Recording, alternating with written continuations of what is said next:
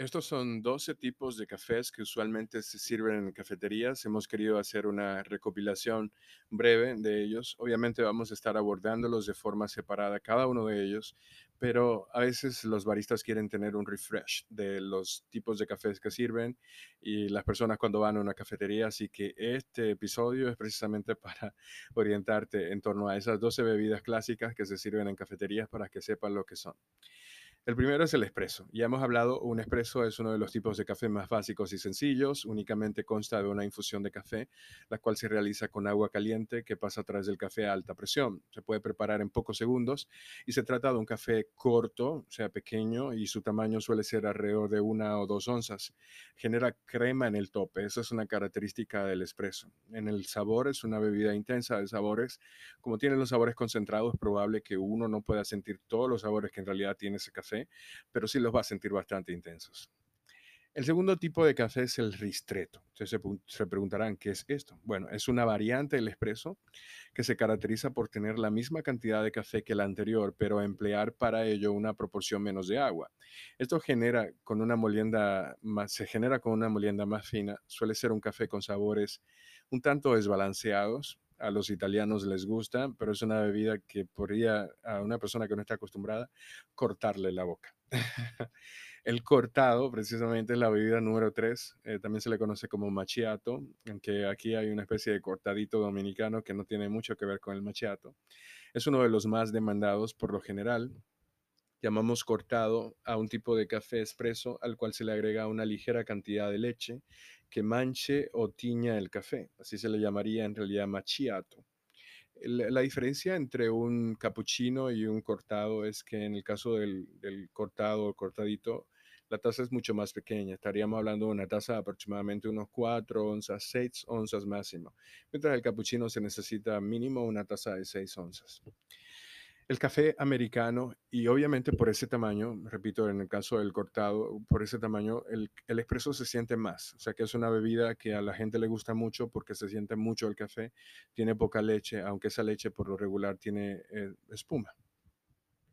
El café americano es un tipo de café derivado del espresso, este es el número 4, al que se le añade agua caliente. Como resultado produce una taza con un sabor menos potente, menos intenso y algo más ligera o suave, algo que lo hace más amargo y facilita un sabor dulce. El americano es un café diluido, así que es una bebida que mucha gente pide en realidad. La mayoría de la gente confunde espresso con americano.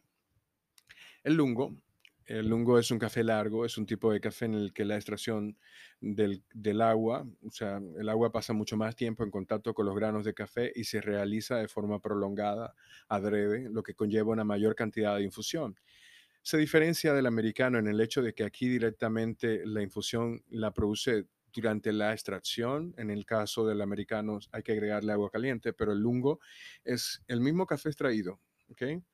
Y se suele considerar como un café desbalanceado precisamente del gusto de los americanos. Ellos tal vez crearon este tipo de bebidas, pero no es un café muy recomendable para quienes no toleren los sabores, los sabores un poco ácidos y, y agrios del café, porque eso genera la sobreextracción.